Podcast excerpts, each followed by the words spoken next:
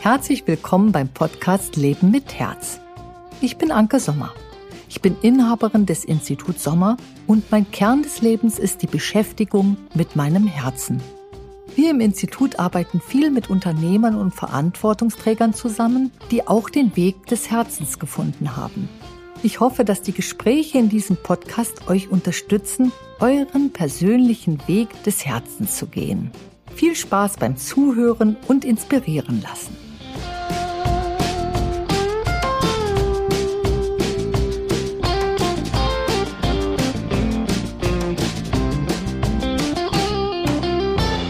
Hallo lieber Philipp, schön dich zu hören und bei Zoom auch zu sehen. Ja, also willst du dich mal kurz vorstellen, wer du bist? Denn kennen tun wir uns nicht vorher, sondern wir wurden bekannt gemacht für den Podcast. Und jetzt bin ich ganz gespannt. Was tust du so? Ähm, Philipp Reinhardt. Ich mache viele Dinge, die mir eigentlich schon immer Spaß gemacht haben und jetzt tue ich sie beruflich. Ähm, einerseits überlege ich mir Spiele und spielerische Anwendungen ähm, als Geschäftsführer einer Gamification-Agentur. Also wir helfen Firmen, wie sie mit spielerischen Elementen Menschen motivieren können.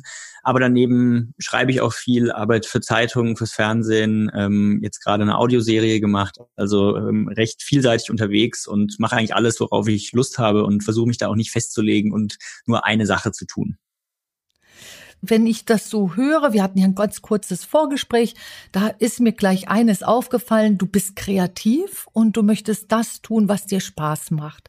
Welche Erfahrung kannst du hier unseren lieben Zuhörern und Zuschauern mitgeben?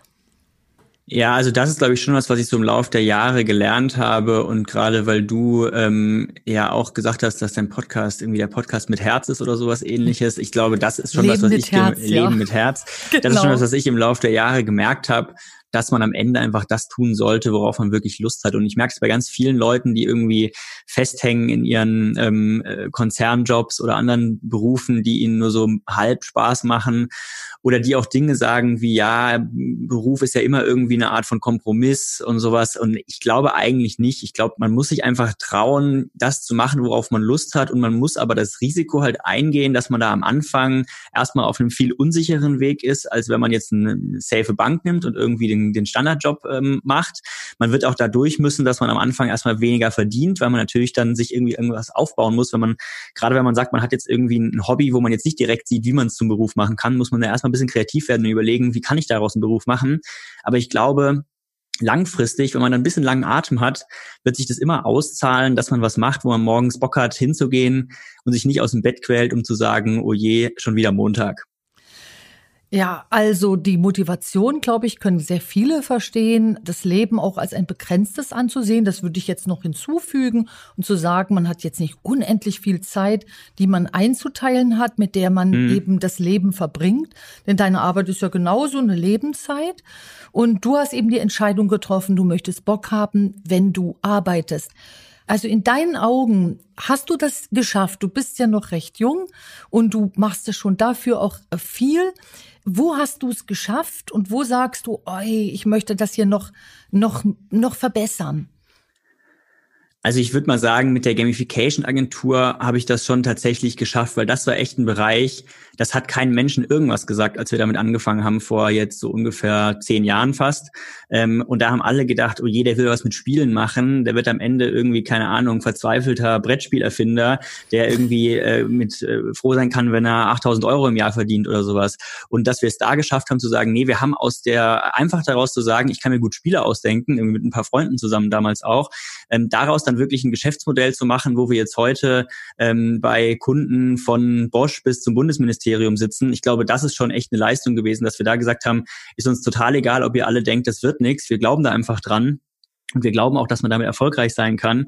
Und ähm, da mache ich tatsächlich schon sehr häufig das, was ich auch schon früher gemacht habe und was ich mir eigentlich immer vorgestellt habe, einfach so ein bisschen kreativ im Raum sitzen und mir, mir, mir Sachen ausdenken. Klar, das ist natürlich jetzt nicht, äh, manchmal muss man dann auch irgendwie vor dem Kunden sitzen und irgendwo hinfahren und sich mit dem treffen und hat natürlich schon auch stressigere Arbeitstage und ich versuche das auch alles noch zu optimieren. Aber so von der, von der Grundeinstellung her ist das schon sehr nah dran an dem, was ich eigentlich früher wollte und glaube ich was, was wir uns wirklich so ziemlich aus dem Nichts eigentlich aufgebaut haben, nur aus der Überzeugung heraus, ja, wird schon irgendwie klappen, wenn wir einfach das machen, wo wir Lust drauf haben. Und das war wirklich zäh. Also das, was ich vorhin meinte, mit der Durststrecke, das ist natürlich nicht so, wenn du da irgendwas Neues gründest, rennt dir, rennt dir nicht an Tag eins irgendwie Bosch die Tür ein und ähm, da, da klingeln nicht irgendwie die großen Kunden, sondern das ist halt erstmal eine Phase gewesen, wo jeder von uns, wir waren alle irgendwie gut ausgebildet, hatten irgendwie Lust auf was zu gründen, hatten auch, glaube ich, alle genug Optionen, was anderes zu machen. Ähm, aber da zu sagen, nee, da verzichte ich drauf und wir haben uns am Anfang, glaube ich, gar nichts ausbezahlt und irgendwann 700 Euro im Monat so die, die erste Zeit. Also das war wirklich ähm, nicht so, dass wir mhm. da jetzt irgendwie im äh, die die reichen die reichen Firmengründer waren, sondern im Gegenteil, wir haben da wirklich sehr lange auf sehr sparsamer Flamme gekocht, aber immer geglaubt, irgendwann wird es schon klappen und ähm, halt unser Ding weitergemacht. Und ich glaube, das hat sich am Ende halt dann ausgezahlt, dass man da so einen langen Atem hatte. Ich glaube, das zeichnet viele mhm. Gründer mhm. aus, dass sie einfach da dranbleiben und sagen, wird schon irgendwie. Und natürlich war es nicht unsere allererste Idee, mit der wir dann, mit der es dann geklappt hat, sondern erst die dritte, vierte oder fünfte. Und dass man da halt nicht nach der zweiten Idee sagt, ach nee, komm, jetzt gehe ich doch, äh, jetzt lasse ich mich doch anstellen und gehe, keine Ahnung, in einen Konzern oder sowas, sondern zu sagen, nee, da bleibe ich jetzt einfach dran. Ich glaube, das ist so ein, ähm, so ein Zeichen, wo man merkt, okay, die Leute wollen es wirklich und dann wird es auch irgendwie klappen. Also, ich fasse das mal zusammen. Du sagst nämlich so sehr wichtige Sachen. Viele haben ja tolle Ideen und daraus auch eine tatkräftige Idee zu machen, die finanziert, die das Unternehmen finanziert und die Mitarbeiter und Kollegen finanziert, das ist ja erstmal gar nicht so einfach. Dann auch noch eine Tätigkeit zu nehmen, die dem Unternehmer eben Spaß macht und sinnstiftend ist, ist auch nicht so einfach. Und du hast ähm, aber auch schon die Rezeptur dazu genannt. Und zwar, was deine Rezeptur war, ist, dass du dran bleibst, dass du ausprobiert hast, bis es passt und justiert hast, bis es passt. Also auf die Frage, wie hast du aus dieser Idee eine finanziell manifeste Tat gemacht? Du bist dran geblieben und du hast nachjustiert und mhm. dir ist die Luft nicht ausgegangen und du hast dich auch darauf eingerichtet, dass es zuerst eine schmale Finanzlinie war, die du dann immer weiter ausgebaut hast. Möchtest du unseren Zuhörern und Zuschauern noch einen Tipp dazu geben, wie eben daraus auch eine lukrative Idee wird und du dich dabei aber nicht verlässt? Weil das ist immer das, worauf ich so achte. Ja, also mhm. Geld verdienen ist sehr gut und ist sehr notwendig, wenn man dem aber einen Sinn ähm, noch gibt.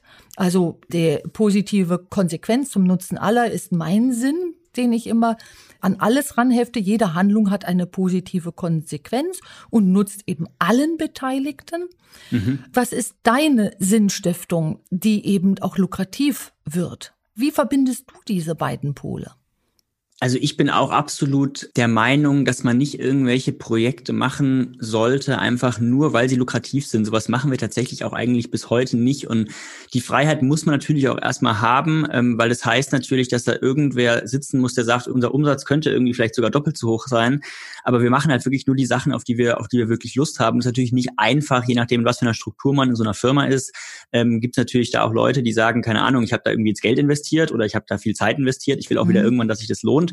Aber ich glaube, es macht Sinn, dass man da so eine Unabhängigkeit sich irgendwie auch aufbaut, dass man nicht in so ein Abhängigkeitsverhältnis gerät. Deswegen rate ich auch immer Leuten, äh, sich selbstständig zu machen, so viel Risiken auch dranhängen. Aber da hat man ja eigentlich auch diese Freiheit zu sagen, ich kann selber entscheiden, ob ich jetzt das für ein sinnvolles Projekt erachte oder nicht, ob es jetzt aus dem Grund ist, wie du meinst, dass es der Gesellschaft nutzt oder dass man sagt, es ist irgendwie halt einfach erfüllender für einen selber als andere Projekte. Aber dass man irgendwie diese Auswahlmöglichkeit hat zu sagen, ich entscheide selber, was ich mache und was ich nicht mache, finde ich auch total wichtig, weil das habe ich halt sehr schnell gemerkt ähm, bei den ersten Praktika, die ich während des Studiums schon gemacht habe.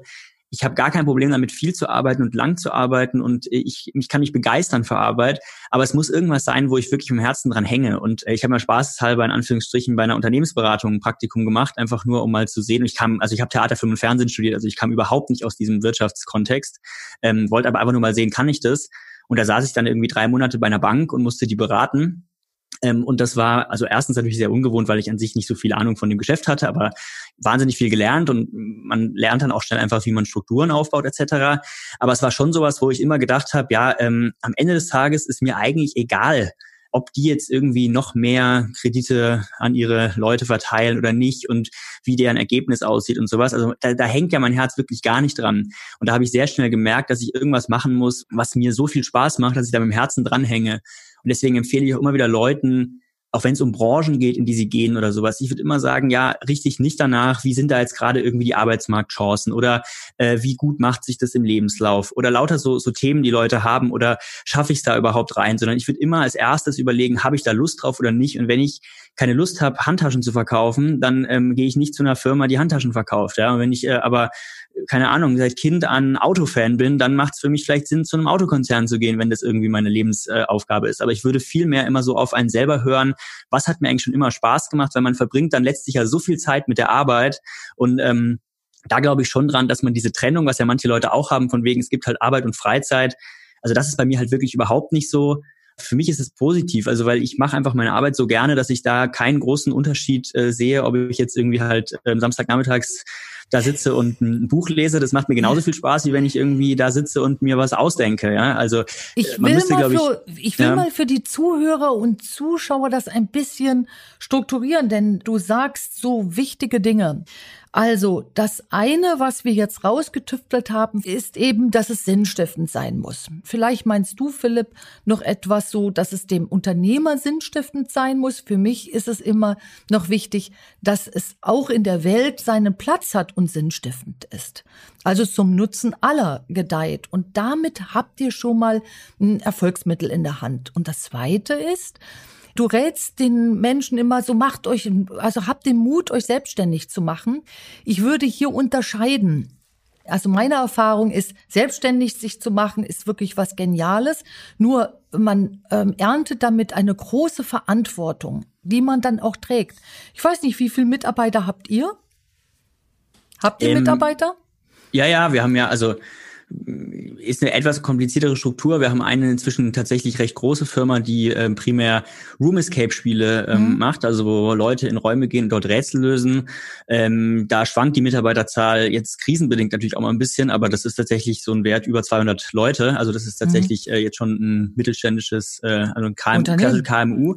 Ja. Ähm, genau. Bei mir in der in der Gamification Beratung selber habe ich wirklich nur die Leute angestellt, die Konzepte entwickeln. Das heißt, alles, was irgendwie Softwareentwicklung ist, Grafikentwicklung, hole ich mir dann aus der, äh, entweder aus der großen Firma mhm. oder von extern dazu. Das heißt, da sind wir deutlich kleiner, aber insgesamt haben wir auf jeden Fall schon einige Mitarbeiter. Also damit auch viel äh, Verantwortung. Okay, und ich habe diese Frage deswegen gestellt. Ähm, nicht jeder ist sich im Klaren, wie es ist, Verantwortung zu tragen. Und ich strukturiere immer so, ich mache es immer erstmal so ganz einfach dem Gehirn. Ich sage mal, es gibt die Bauchmenschen, die eben auch den Bauch zur Verfügung haben, die gehen so aus dem Impuls raus. Viele kreative Menschen haben diese Begabung, einfach aus dem Impuls rauszugehen. Und es gibt die rein rational gesteuerten Menschen. Das heißt, die haben primär ihren Ratio, ihren Verstand zur Verfügung und die haben oft diesen Bauchzugang nicht. Beide können sich selbstständig machen, bloß sie müssen es auf eine völlig unterschiedliche Art und Weise tun.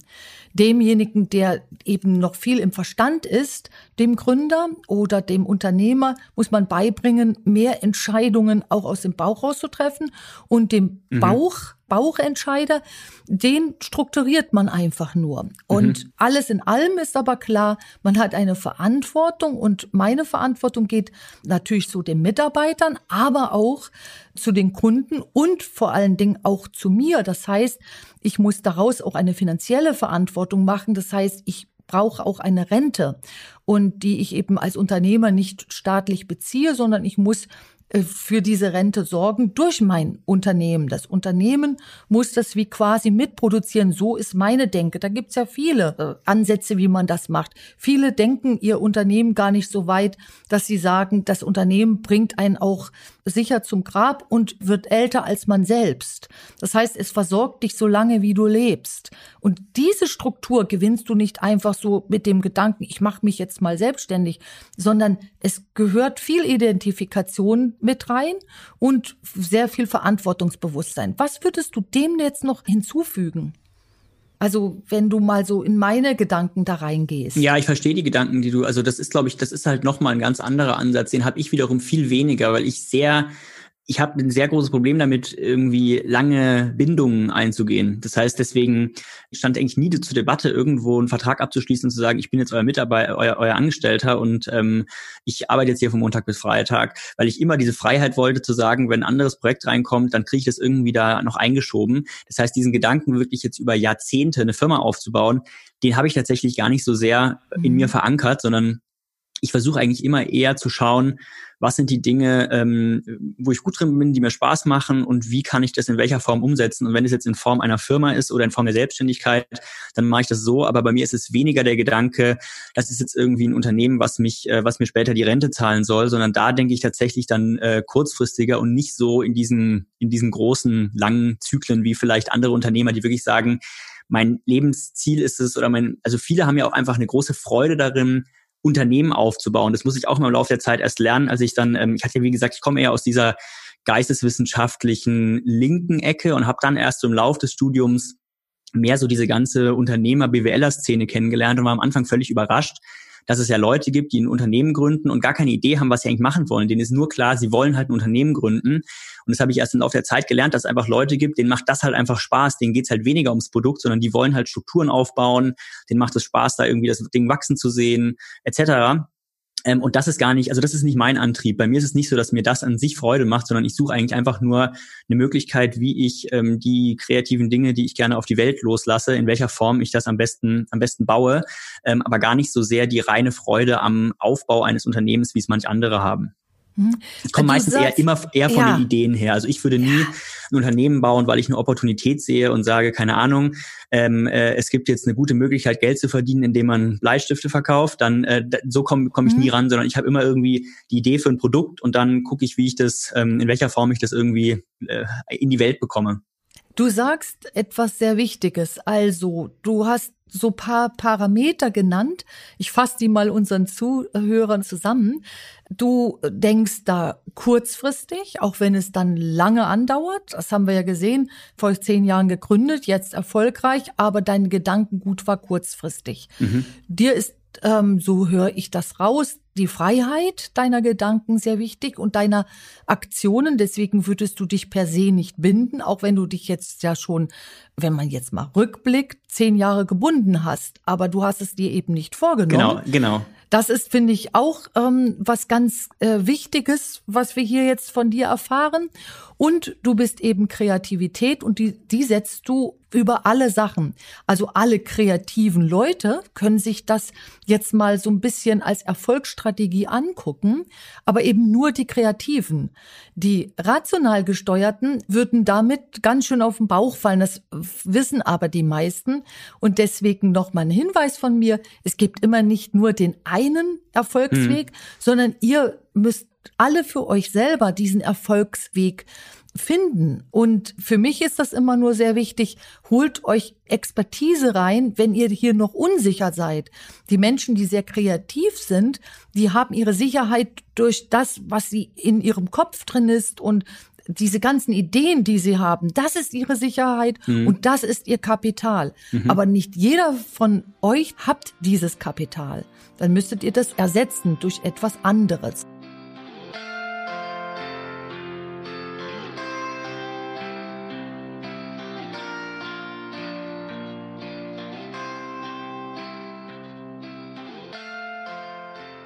Jetzt will ich aber mal weiter deinem Pfad folgen, ähm, der, der ja äh, durch die Kreativität punktet. Was ist dem noch hinzuzusetzen? Okay, also was ich ja gesagt hatte, ist schon mal, also diesen, diesen langen Atem haben, nicht aufgeben, finde ich, glaube ich, ist eine der allerwichtigsten Sachen. Das machen, worauf man Lust hat, hatte ich auch schon gesagt. So, das würde ich, glaube ich, sagen, das sind mal so die zwei Grundvoraussetzungen. Mhm ich glaube, dann ist es schon tatsächlich wichtig, dass man, was du gerade auch schon meintest, diese Mischung hat aus dem Kreativen und Rationalen, weil ich glaube, dann ist es viel einfacher. Aber ich kenne viele super kreative Leute, die verrückteste Ideen haben, aber es wäre für sie völlig unmöglich, irgendwie mal, sagen wir mal, wirklich ein Projekt zu leiten, wo sie fünf verschiedene Gewerke koordinieren müssen und sie eben nicht nur die Ideengeber sind, sondern halt auch noch andere Leute irgendwie mit organisieren müssen. Und ich glaube, dass das schon sehr hilft, wenn man wenn man versucht, da so ein bisschen äh, the best of both worlds äh, zu vereinen, weil man einfach dann viel mehr Möglichkeiten hat. Weil wenn ich eben nur derjenige bin, der jetzt zum Beispiel jetzt auf meinen Fall nochmal übertragen, früher war ich einfach wirklich nur Autor äh, von Büchern etc. Aber ich habe sonst mit dem ganzen Ding nichts zu tun gehabt. Und mehr und mehr versuche ich mich da in so eine Position zu bringen, dass ich da mehr Rollen übernehme und eben nicht mehr nur der Autor bin, sondern jetzt auch schon irgendwie als Producer bei einer Fernseh, ähm, äh, Fernsehreihe mit dabei bin und also immer mehr versuche da Verantwortung zu übernehmen, weil dann kann man sich das auch immer mehr wieder so bauen, wie man es eben selber mag und ist eben nicht nur das ganz kleine Zahnrad, sondern hat eben wieder mehr Möglichkeiten, die eigenen Ideen durchzusetzen. Und ich glaube, das, was worunter ja viele Kreative leiden, ja, Stichwort Autoren, sie machen eigentlich alles, aber kriegen keinen Fame ab und keiner schaut auf sie und alle ignorieren sie ja, dann muss man sich halt drum kümmern, dass man irgendwie eine andere Rolle einnimmt. Ähm, so wie mir auch mal irgendwann ein Produzent gesagt hat, äh, als es darum ging, dass eines meiner Romane da wo verfilmt wird oder nicht, und er eben auch meinte, ja gut, die pff, Autoren verdienen halt so wenig, so ist es, ähm, dann müssen sie sich halt irgendwie eine, eine andere Rolle in dem Prozess suchen, wenn sie irgendwie nicht mehr nur das kleine Rad sein wollen. Und viele sagen so, ah, oh, die gemeinen Produzenten, und ich denke mir so, ja gut, dann ist es so, dann muss ich mir jetzt irgendwie gucken, wie ich halt eine andere Rolle habe und nicht mehr nur der Autor bin, der einmal seinen Text verkauft und danach keinen Einfluss mehr darauf hat, was damit eigentlich gemacht wird.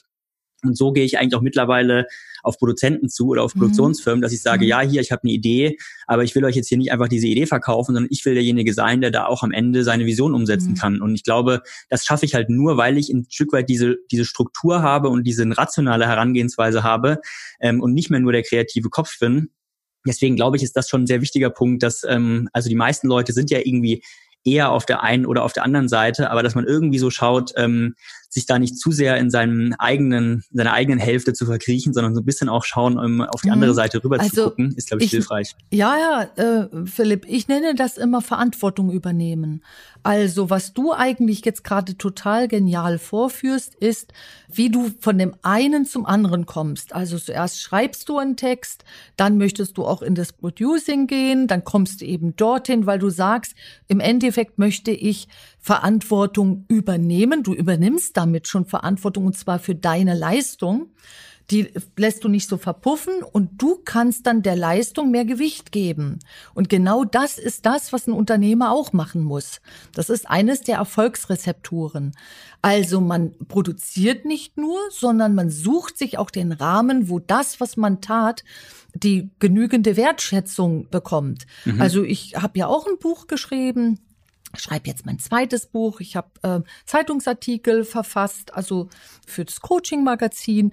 Und dadurch, dass ich diesen Rahmen eben habe, äh, sorge ich ja auch dafür, dass eben das, was ich produziere, auch sichtbar wird. Und damit bekommt es von ganz alleine die Wertschätzung. Mhm. Also ich hätte gar nicht den Gedanken gehabt, ein Autor bekommt nicht genügend Wertschätzung. Das, das fand ich auch schon mal interessant. Und das Zweite ist, mir ist eben auch wichtig, dass es Reichweite hat, äh, was produziert wird. Oder wenn ich etwas Gutes habe, ähm, dann muss es auch gesehen werden. Also sorge ich dafür, dass es gesehen wird. Und ihr habt jetzt eines davon gelernt. Ihr müsst also Verantwortung übernehmen für das, was ihr tut. Und dann kommt es auch damit schon in das Zielwasser, wo ihr hin wollt. Machst du, Philipp, dir Zielgedanken voraus? Also ich arbeite da immer mit Planungsmethoden ähm, aus der Sommermethode. Wie denkst du deinen Zielprozess voraus? Lässt Alles ist ganz interessant. Ja. ja, weil das mache ich tatsächlich gar nicht. Also das mhm. habe ich auch immer früher schon.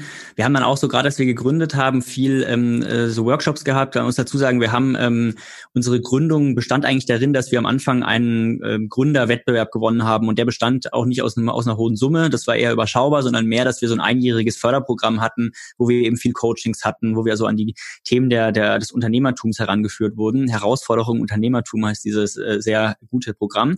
Ähm, und da hatten wir auch schon häufig solche Coachings, wo ich immer mit so Sachen wenig anfangen konnte, weil ich eben, wie ich ja gerade schon meinte, tatsächlich nicht so weit in die Zukunft plane und jedes Mal wieder überrascht bin, wo ich in drei Jahren bin und gar nicht plane, wo ich in drei Jahren bin. Aber kannst du mir gerne auch mal aus deiner Erfahrung sagen, ob du sagst, ähm, du glaubst, dass das immer von Vorteil ist, dass Leute sich Ziele machen oder ob es auch die gibt, die eher so wie ich da durchtreiben und trotzdem happy sind? Also ich sage immer, es darf keine Erfolgsrezepte für jeden geben. Die sind individuell. Also bist du mit äh, deiner Verfahrensweise bis jetzt erfolgreich, behalte sie. Ich sage aber auch, äh, weil ich eben viel mit Unternehmern arbeite, ab einem gewissen Punkt ist es wichtig, wenn man identifiziert ist mit dieser Unternehmung, dem auch ein Zielbild zu, zu äh, wenden. Und das mache ich mit dem Planungsmodell, das nenne ich immer die drei, sieben, zehn, zwölfer Methode und dann fängst wieder mit drei an. Das ist ein Teil der Sommermethode und das sind die Monate. Die Zahlen stehen für die Monate und diese Zahlen, also diese Monate, der März, der Juli, der Oktober und der Dezember stehen für die Entscheidermonate. Und ich mache mir immer im Voraus Gedanken, wohin möchte ich?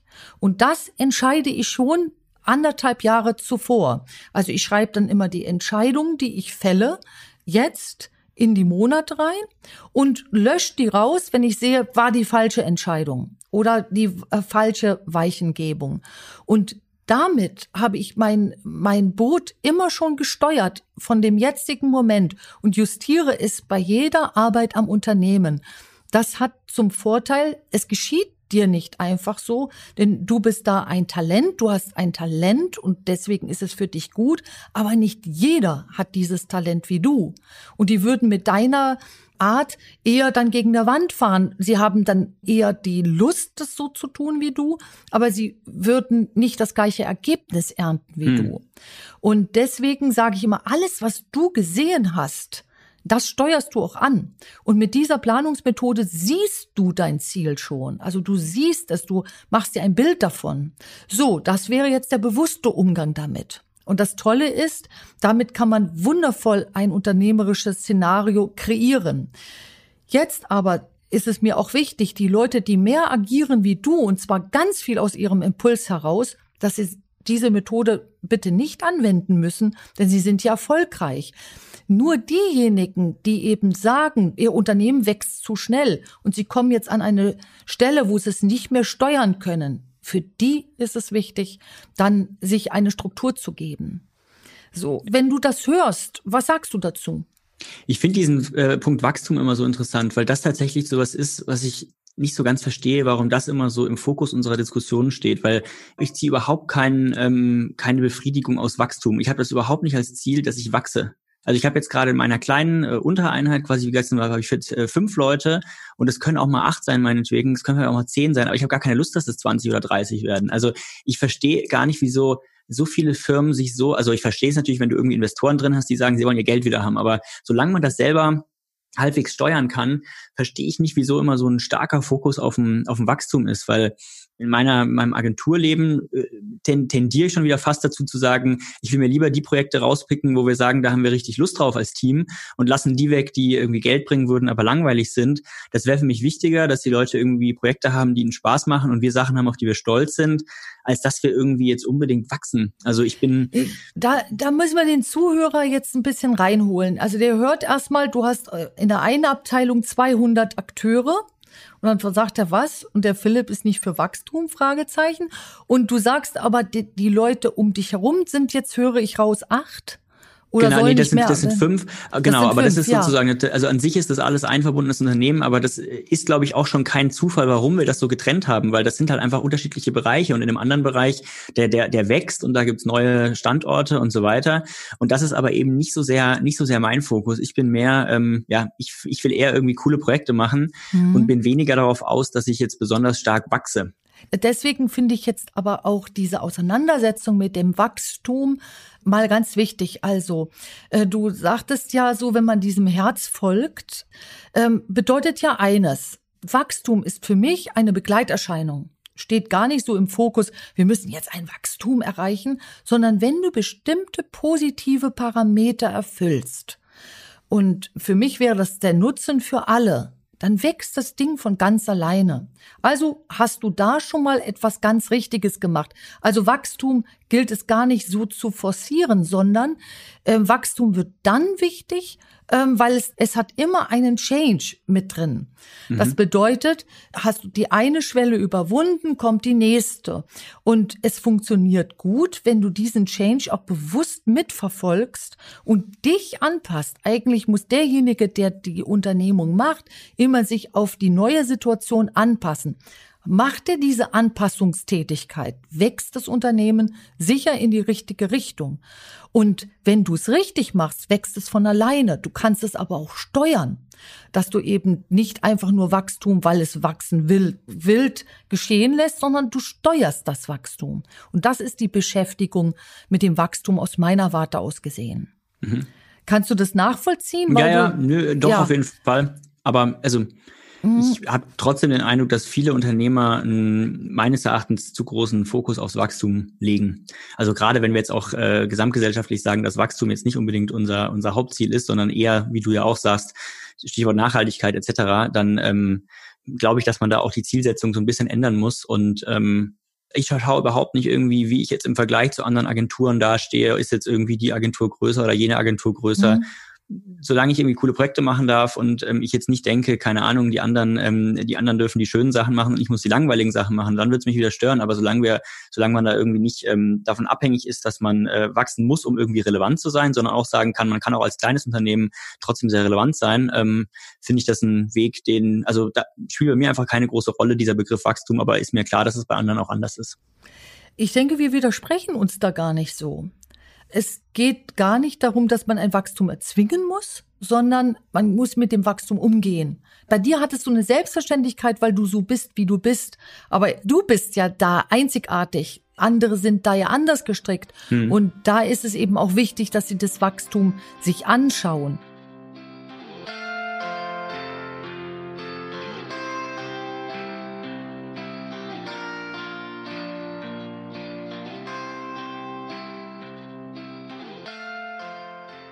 Schaffst du es? Weil ich bin ja auch ein sehr kreativer Mensch und habe ganz viele Ideen und setze die auch nach und nach alles um. Wie schaffst du es denn jetzt, dass jede Idee für sich gut wird, die du dann umsetzt? Also wie, wie verhinderst du, dass du ein Koch an vielen Kochtöpfen gleichzeitig bist? Oder bist du das? Wie, wie machst du das? Wie managst du das, deine tolle, großartige ja, das ist eine gute Kreativität? Frage auf jeden Fall. Ähm, das musste ich auf jeden Fall erstmal lernen, weil, also ich bin eigentlich in dem Sinne nicht wirklich ein guter Unternehmer im Sinne von irgendwie so ein Teamlead, der eigentlich andere dazu befähigt, gut zu sein, sondern ich war tendenziell immer und ich, ich habe ja schon gesagt, ich schaue da immer gerne einfach so in die Kindheit zurück, wie man war und ich war halt schon immer der, der sich irgendwie halt die kreativen Sachen ausgedacht hat und die Geschwister mussten halt mitmachen, so ungefähr. Oder also es war, es war nie so sehr, dass, dass ich irgendwie wie andere schon irgendwie so jemand war, der die Leute zusammengebracht hat. Das merke ich auch heute ähm, in diesem Unternehmenskontext, dass es da andere gibt. Und da spreche ich eben wieder von diesem Unternehmertyp, den ich vorhin meinte, der irgendwie mhm. mehr Freude daran hat. Da geht es dem weniger darum, was er macht, ob er jetzt Schuhe produziert oder ähm, Ideen entwickelt, aber der hat irgendwie Lust, Teams zusammenzubringen etc. Ich komme immer mehr von der Seite her, dass ich Lust habe, mir Sachen auszudenken. Dementsprechend schwierig war es für mich auch in so einem in so einer Firma wie der, die ich jetzt mache, zu sagen, ich ziehe mich da teilweise aus den kreativen Prozessen ein bisschen zurück, weil ich kann natürlich, wenn wir irgendwie acht Projekte parallel haben und uns acht irgendwie Apps überlegen oder mobile Webseiten, spielerische Anwendungen, da kann ich nicht mehr irgendwann in jedem Projekt drin sein mhm. und äh, sagen, ich möchte hier noch mitreden und da noch mitreden. Aber das war auf jeden Fall für mich ein, äh, ein Weg, den ich erstmal gehen musste, ähm, der für mich nicht einfach war, zu sagen, ich ziehe mich aus manchen Sachen jetzt wirklich mal bewusst zurück. Und erst, wenn dann halt mal die ersten ein, zwei, drei Projekte so gut klappen, dass am Ende auch mich niemand vermisst hat, dann ähm, kommt halt so die innere Überzeugung zu sagen, okay, man kann das auch guten Gewissens tun. Also natürlich ist klar, man irgendwie ist die Zeit begrenzt, man kann nicht ähm, in, in allen, man kann nicht in zu vielen Projekten ähm, gleich gut seinen, seinen kreativen Input da irgendwie ver, verarbeiten. Deswegen muss ich da inzwischen auch so ein bisschen auswählen. Aber die Sachen, die ich mache, die mache ich auf jeden Fall richtig. Also so da bin ich schon ja. einfach sehr gründlich, dass ich nie irgendwas, glaube ich, abliefern würde, wo ich selbst sage, okay, das ist jetzt einfach irgendwie auf Sparflammen gekocht, sondern dann sitze ich da halt auch irgendwie mal eine Nacht lang dran, bis es fertig ist. Aber da habe ich dann schon so diese innere 100% Einstellung, dass es dann so abgegeben werden muss, dass zumindest ich äh, sage, dass das alles, was ich, was ich jetzt da maximal reinstecken konnte, ist da auch drin. Also, was Philipp da gerade euch vorgemacht hat, ist ein Managementprinzip. Und die Sachen, die du machst, die du wirklich machst, machst du auch richtig. Das heißt, du hast schon in den Augen, welches deiner Projekte ist unterstützungsfähig. Hm. Wie schaffst du es, bei acht Projekten parallel den Überblick zu behalten? Wie machst du das jetzt? Kannst du nur aus deiner Erfahrung sagen, aber ich bereite daraus mal so ein Management-Tool. Mm, Also den Überblick muss man natürlich behalten. Das ist, glaube ich, da kommt mir zugute, dass ich halt einfach sehr strukturiert bin. Das heißt, ich gucke, ich mhm. schaue, wir haben schon ähm, das softwareseitig so gelöst, dass ich jetzt, wenn ich mich jetzt hier einlogge, kann ich genau sehen, welche Mitarbeiter an welchem Projekt wie lange arbeiten, wie weit wir da sind. Also ich kann mir jederzeit so einen Kurzüberblick schaffen. Aber das heißt natürlich nicht, dass ich wirklich einen Überblick darüber habe, über unsere kreative Lösung, die wir da am Ende erarbeiten. Und das ist das, was da habe ich tatsächlich einfach losgelassen. Also es gibt Projekte, wo ich selber nicht mehr drinstecke und wenn der Kunde mich was fragen würde dazu, könnte ich ihm nie, nichts dazu sagen inhaltlich, weil ich mich da dann rausgezogen habe. Aber das klappt eben nur, weil ich umgekehrt da eine Struktur drumherum gebaut habe, die mhm. mir jederzeit ein gutes Gefühl gibt, sodass ich nie die Sorge habe, ich, dass ich nicht weiß, was da passiert. Also wenn mich der Kunde mhm. fragt, kann ich jederzeit sagen, ja, wir haben doch jetzt irgendwie 90 Prozent abgearbeitet und wir haben das und das und das schon geschafft. Ich kann halt nur nicht inhaltlich mitreden, ja. aber ich kann loslassen, weil ich so eine, weil ich so ein ganz gutes Gefüge drumherum gebaut habe, was mich da mhm. ähm, mit ein bisschen Abstand daneben stehen lässt, aber trotzdem die, die Sachen noch im, im Auge behalten lässt. Das ist unheimlich gut, was du da sagst. Also ich habe aufgeschrieben, ähm, Philipp hat eine gute Struktur aufgebaut drumherum. Kannst du da unseren Zuhörern und Zuschauern Tipps geben? Denn viele stehen vor ähnlichen Herausforderungen wie du und fragen sich aber vielleicht noch, äh, mein Ding wird immer größer was ich so überwache. Ähm, Welche Struktur liefert dir die Information? Das ist jetzt auch wieder individuell, aber vielleicht hast du da einen guten Tipp. Parat. Ja, ich glaube, das ist tatsächlich sehr individuell, weil ähm, also die die Struktur, wie ich sie gebaut habe, ist jetzt tatsächlich einfach sehr geeignet für, sagen wir mal, Agenturen oder ähm, ja, wahrscheinlich tatsächlich für Agenturen, Beratungen, kleine Betriebe ähm, und ist am Ende so eine Mischung aus verschiedenen Softwarelösungen, die man sich da halt zusammensucht. Ich gucke da halt immer, dass ich Sachen finde, die möglichst simpel sind, möglichst mhm. minimalistisch, also dass ich irgendwie keine zusätzliche Aufwände damit habe, irgendwas zu konfigurieren, sondern eigentlich eher wirklich eine sehr simple, simple Lösung habe, mit denen ich aber trotzdem Überblick behalten kann. Mhm. Ähm, aber ja, ich glaube, ich würde auf jeden Fall immer anfangen, mir in irgendeiner Form Strukturen aufzubauen. Das ist jetzt wahrscheinlich bei anderen, bei anderen Unternehmern oder anderen ähm, Menschen, die, die selbstständig sind, das ist ja, da gibt, da ist es ja genauso. Ich strukturiere auch meine selbstständigen Projekte sehr mhm. stark. Ich glaube, das unterscheidet mich schon auch von vielen anderen Kreativen, die da eher drauf losschreiben und dann irgendwie sich überlegen unterwegs, wie man strukturiert. Und ich gehe da eigentlich mit den gleichen Tools ran, mit denen mhm. ich auch auf der Arbeit rangehe. Also es gibt viele Sachen, Trello vielleicht mal als ein Beispiel, was halt irgendwie ein super digitales Tool ist. Ähm, das kenne ich von einem meiner Mitgründer, der mir das damals gezeigt hat. Das nutzen wir auf der Arbeit. Und das nutze ich inzwischen auch, um Bücher zu schreiben und um Serien zu schreiben und für alles, was ich irgendwie sonst halt so mache. Ähm, und da gibt es schon viele Sachen, die man sich raussuchen kann, die einem einfach sehr helfen, dass man Überblick behält. Ähm, mhm. Ja, und ob es am Ende Excel ist oder so ein Tool, aber irgendwas, wo man, wo man es schafft, ein bisschen, ähm, äh, ein bisschen Überblick zu behalten, das hilft einfach, um sich nicht zu nicht zu verlieren. Nicht, also, aufzuha ja. nicht aufzuhalten, genau so ist es. Und ähm, was mir immer äh, auf dem Herzen liegt, ist, haltet eure Strukturen so einfach wie möglich. Hm. Also je mehr ihr zu verantworten habt, desto einfacher muss das sein, worauf ihr guckt. Ja. Nichts Kompliziertes. Und Aussagen sind einfach, Anforderungen, die ihr weitergibt, sind einfach, es sind kurze Sätze, es ist erklärt, ähm, zu wann was fertig ist. Und genauso muss eure Strukturierung sein, alles einfach zu erklären und sofort einsichtig. Also es muss auch eine Logik beherbergen, damit ihr nicht lange sucht, sondern sofort den Überblick habt. Ja. Finde ich, ist absoluter Erfolgsgarant. Das nächste, was ich sehr wichtig empfinde, ist, da komme ich wieder zu einem meiner Werte, das ist dieses Positivsein, also positive Handlung zum Nutzen aller äh, zu erwirken. Das bedeutet ja, das, was du rausgibst, muss positiv sein. Wenn du irgendwo in einem Teil deiner Unternehmung zu viel Trouble hast, dann schau mal hin, wie ist der Trouble dahin gekommen und was hat dort die Informationsmenge negativ gemacht. Mhm. Denn im Endeffekt, äh, wenn du diesen Trouble dann nicht entfernst, kommt aus deiner Unternehmung auch nach außen etwas Negatives. Das heißt, alle mhm. Produktionsläufe, alle tollen kreativen Ideen würden hier eine negative Färbung erhalten. Das verhindert. Mhm. Je größer es wird, desto mehr schaut, dass nichts Negatives die Firma verlässt. Wie, mhm. wie machst du das? Du wirst das instinktiv äh, machen. Wie gehst du mit solchen negativen, äh, sich einschleichenden Dingen um? Ja, ich finde, dass, also ich glaube, dass da auch wieder ganz viel durch das Thema Struktur genommen wird. Mhm. Weil je strukturierter man arbeitet, desto besser lassen sich dann irgendwelche negativen Effekte halt zurückführen auf einzelne Sachen, die vielleicht nicht gut geklappt haben. Das heißt, da kann man viel bessere Learnings draus ziehen. Äh, nur mal als Beispiel nochmal aus unserem Agenturalltag. Wir haben früher äh, tatsächlich lange Zeit einfach kam halt ein Auftrag ran, alle haben dran gearbeitet und irgendwann am Ende war der Kunde happy oder nicht und man selbst hatte irgendwie mehr Geld auf dem Konto oder weniger und wusste nicht genau warum.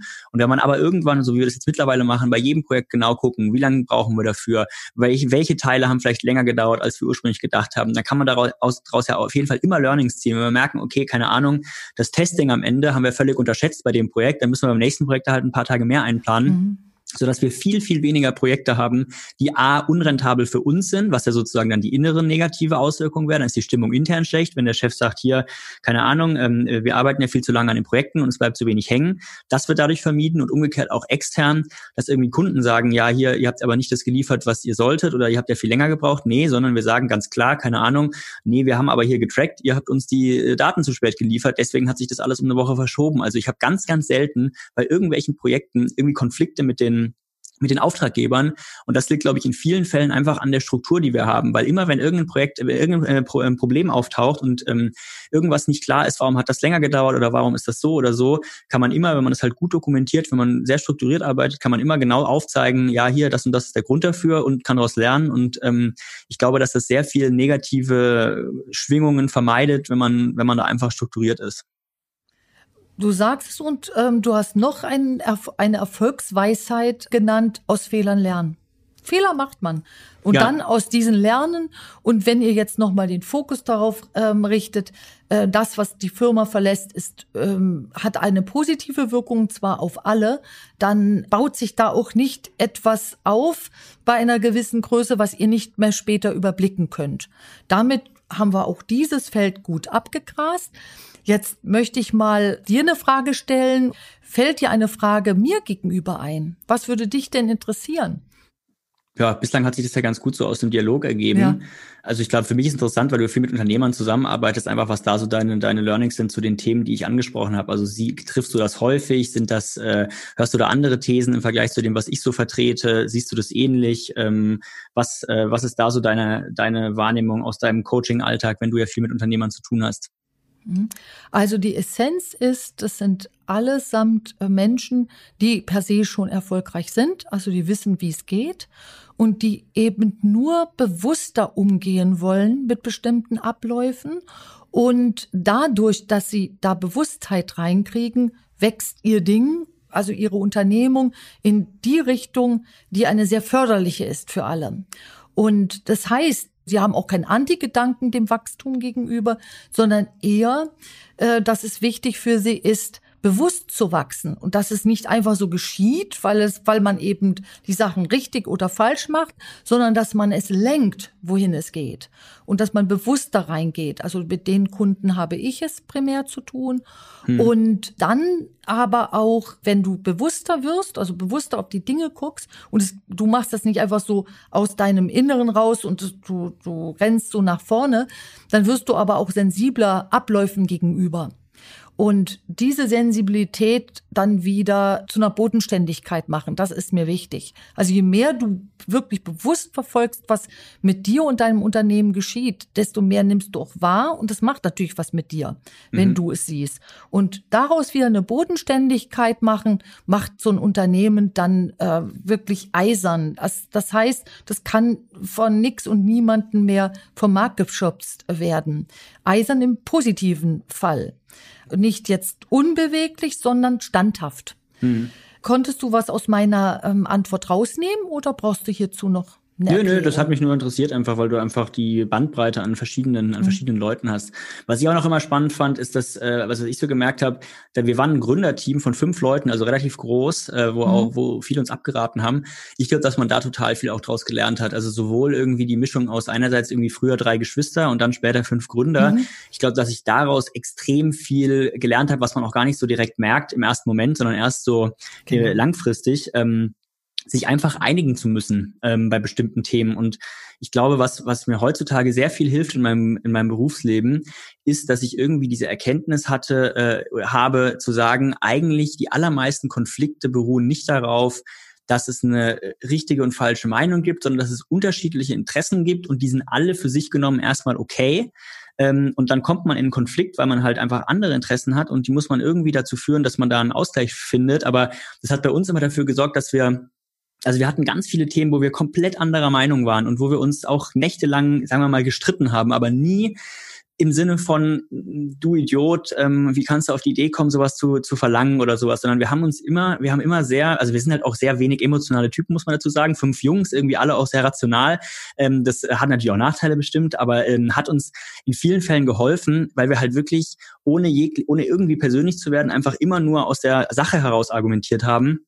Und das hat dazu geführt, dass wir eigentlich uns nie Spinnefeind waren, auch in den, auch in Diskussionen, die irgendwie super hart waren und wo man ganz andere Meinungen hatte, bin ich jetzt nie rausgegangen und dachte, boah, was ist das für ein, für ein dober Typ, sondern immer so, ja, okay, er denkt halt anders als ich, deswegen hat er die und die mhm. Wünsche, ich habe die und die Wünsche, hm, vielleicht finden wir keine Lösung. Ich habe da auch schlaflose Nächte, weil das ist ja dann noch keine Lösung des Problems, aber ich finde, es hilft total, wenn man nicht böse ist auf die Leute, sondern immer irgendwie im Hinterkopf hat, okay, der hat die Interessen, ich habe die Interessen und da haben wir halt mhm. jetzt einen Unterschied und irgendwie müssen wir zusammenkommen.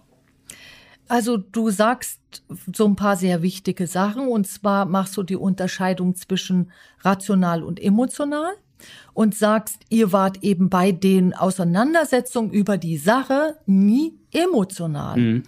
So, das finde ich ist ein ganz wichtiges Kriterium. Also um die Sache darf man streiten, aber nicht um Befindlichkeiten. Dann bist du sofort in einem Konflikt, wo es nicht mehr um die Sache geht. Also ihr habt eines richtig gemacht, ihr seid bei der Sache geblieben.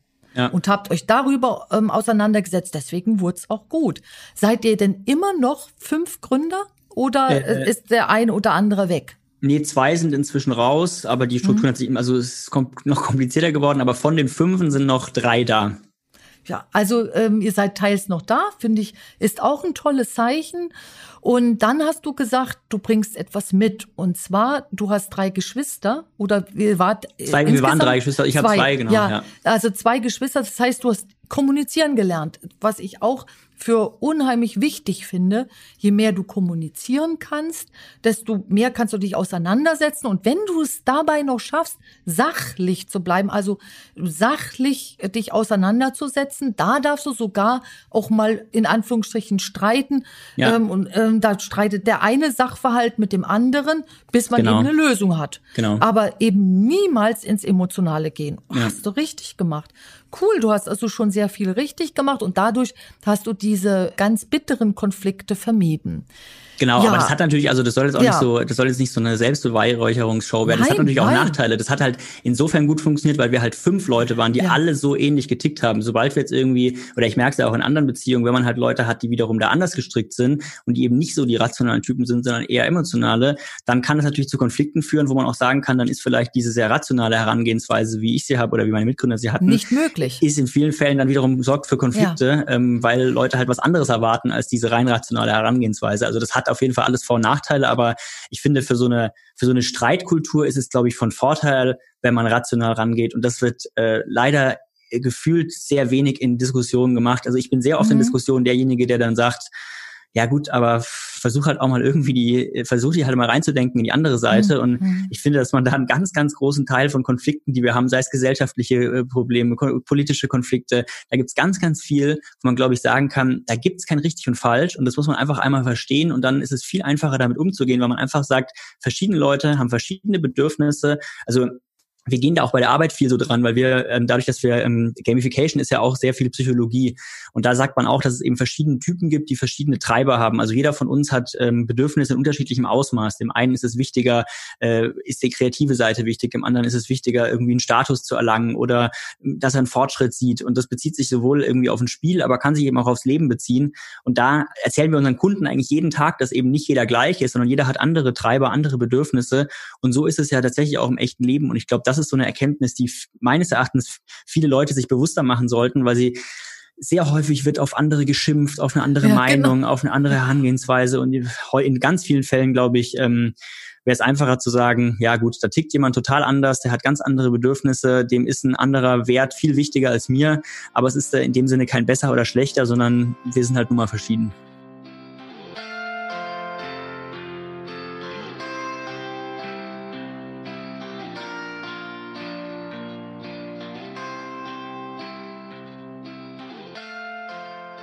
Ähm, du sagst eben einen sehr wichtigen Punkt und der da lautet, ähm, emotional ist nicht gut. Und wenn ihr merkt, da schimpft schon einer oder einer eurer Kollegen oder Kooperationspartner, dann wisst ihr schon, dass hier die Sache keine Chance mehr hat. Also der Sachverhalt ist dann verloren. Das bedeutet, ihr müsst erst einmal so diese Unterscheidung dann treffen, wann ist es sachverhaltsdienlich und wann hat sich die Emotion mit reingemischt. Ich sage immer, wo Emotionen sind, sind auch Altemotionen und die können wir ja nun gar nicht mehr bewusst führen. Das heißt, wir haben da als Kind schon was geprägt bekommen und das hatten auch schon unsere Eltern und deren Eltern und da, da verbirgt sich dann so ein unerbittlicher Konflikt also diese altemotionale Summe macht dann einen Konflikt, der eigentlich total harmlos war, zu einem richtig gefährlich und eskalierenden.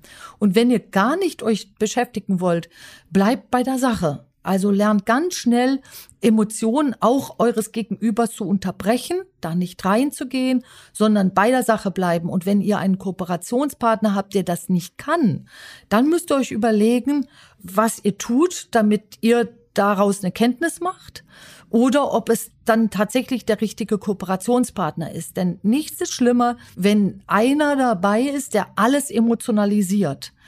So, und das muss geführt werden. Damit könnt ihr auch umgehen, aber ihr müsst mit einer emotionalen Kommunikation umgehen lernen, weil sie vergiftet. Also sie vergiftet insofern, dass sie den Sachverhalt zuschüttet.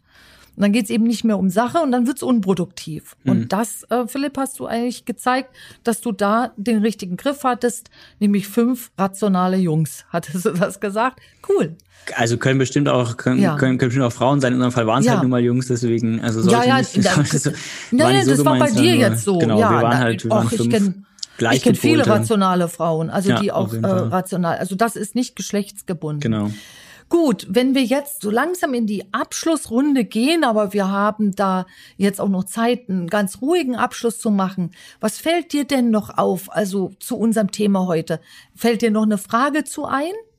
Ähm, was also ich glaube, so ja. die wichtigen Sachen, wo ich immer denke, da kann ich irgendwie Leuten, glaube ich, was, äh, was mitgeben aus der Erfahrung, die ich da jetzt gemacht habe. Ich glaube, die wichtigen Punkte habe ich da habe ich da eigentlich genannt. Ähm, also die, die, die Learnings, die ich jetzt so die letzten, sagen wir mal, zehn Jahre hatte, die habe ich, glaube ich, jetzt heute ganz gut zusammengefasst, sodass man da hoffentlich ein bisschen was rausziehen kann. Ich entnehme dem auch, du hast jetzt auch keine Frage mehr an mich parat.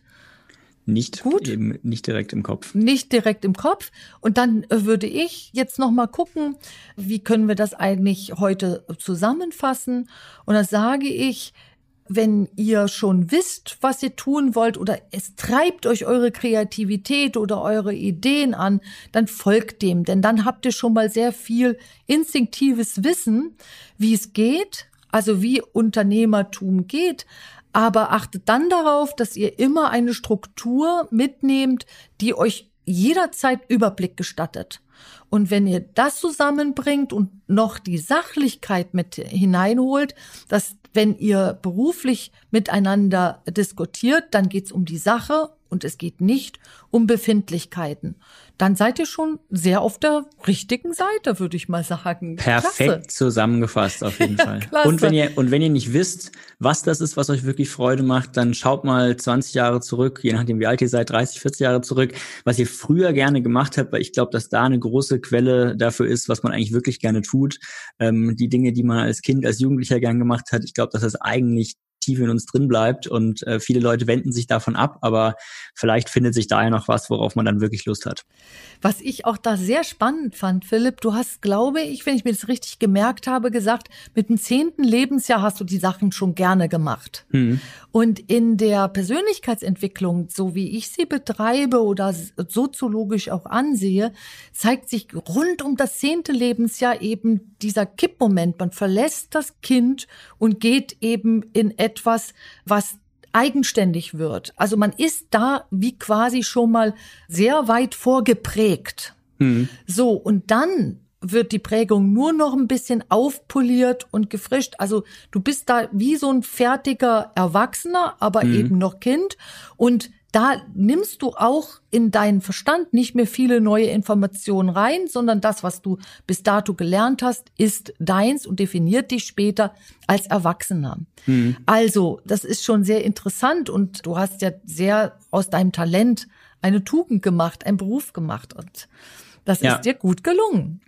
Und nee, das war auch, da, da, ja. da denke ich immer dran, ich hatte letztes Jahr irgendwann den Moment, als ich ähm, als ich zu einem Kunden gefahren bin und die sind in Zürich und ich bin witzigerweise dann über meine Heimatstadt Freiburg gefahren und saß, glaube ich, in genau dem gleichen Zug, in dem ich früher immer als wahrscheinlich dann so ungefähr Zehnjähriger äh, zur Klavierstunde immer gefahren bin und habe mir da auch immer Spiele ausgedacht. Ähm, und jetzt 20 Jahre später oder 25 Jahre später sitze ich im gleichen Zug wieder und muss mir wieder ein Spiel ausdenken. Das nur diesmal cool. ist es halt jetzt mein, mein Beruf und äh, nicht mehr nur irgendwie was vor sich hin ge gemaltes, sondern wird irgendwie dann später von, von 20 Leuten umgesetzt. Äh, das ist schon irgendwie ein cooles Gefühl, dass es so nah dran ist an dem, was man eigentlich früher früher gern gemacht hat. Und wahrscheinlich habe ich dann abends mich irgendwie hingesetzt und mit dem Kassettenrekorder irgendwelche Spaßsendungen aufgenommen. Und heute fahre ich dann zu Audible ins Studio und ähm, äh, nimm da nimm da meine Audioserie auf. Also es ist schon wirklich sehr nah dran an dem, was ich früher gern gemacht habe. Und ich glaube, also bei mir hat sich das total bewahrheitet, da diesen Blick in die in die Kindheit zu werfen.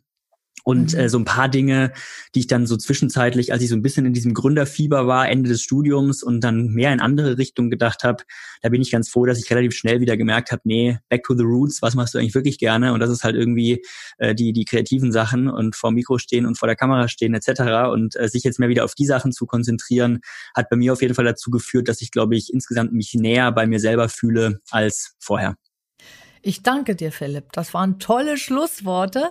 Und äh, mein Gefühl ist, also ich, ich, bin gespannt, wie du dich weiterentwickelst. Und ich könnte es mir gut vorstellen, wenn du das natürlich auch magst, einen zweiten Podcast irgendwann folgen zu lassen, wenn sich so weiterentwickelt hat, damit die Zuhörer sich jetzt schon freuen kann, das zu erleben, was sich bei dir weiterentwickelt hat. Sehr gerne, können wir dann, können wir dann machen. Alles klar. Toll, ich freue mich. Ja, dann danke ich dir und bis ganz danke bald. Danke auch. Tschüss. Ciao, ciao. Vielen Dank fürs Zuhören. Ich hoffe, es hat euch gefallen. Und ich habe eine Bitte an euch, traut euch mit uns in Kontakt zu treten, wenn euch etwas auf dem Herzen liegt.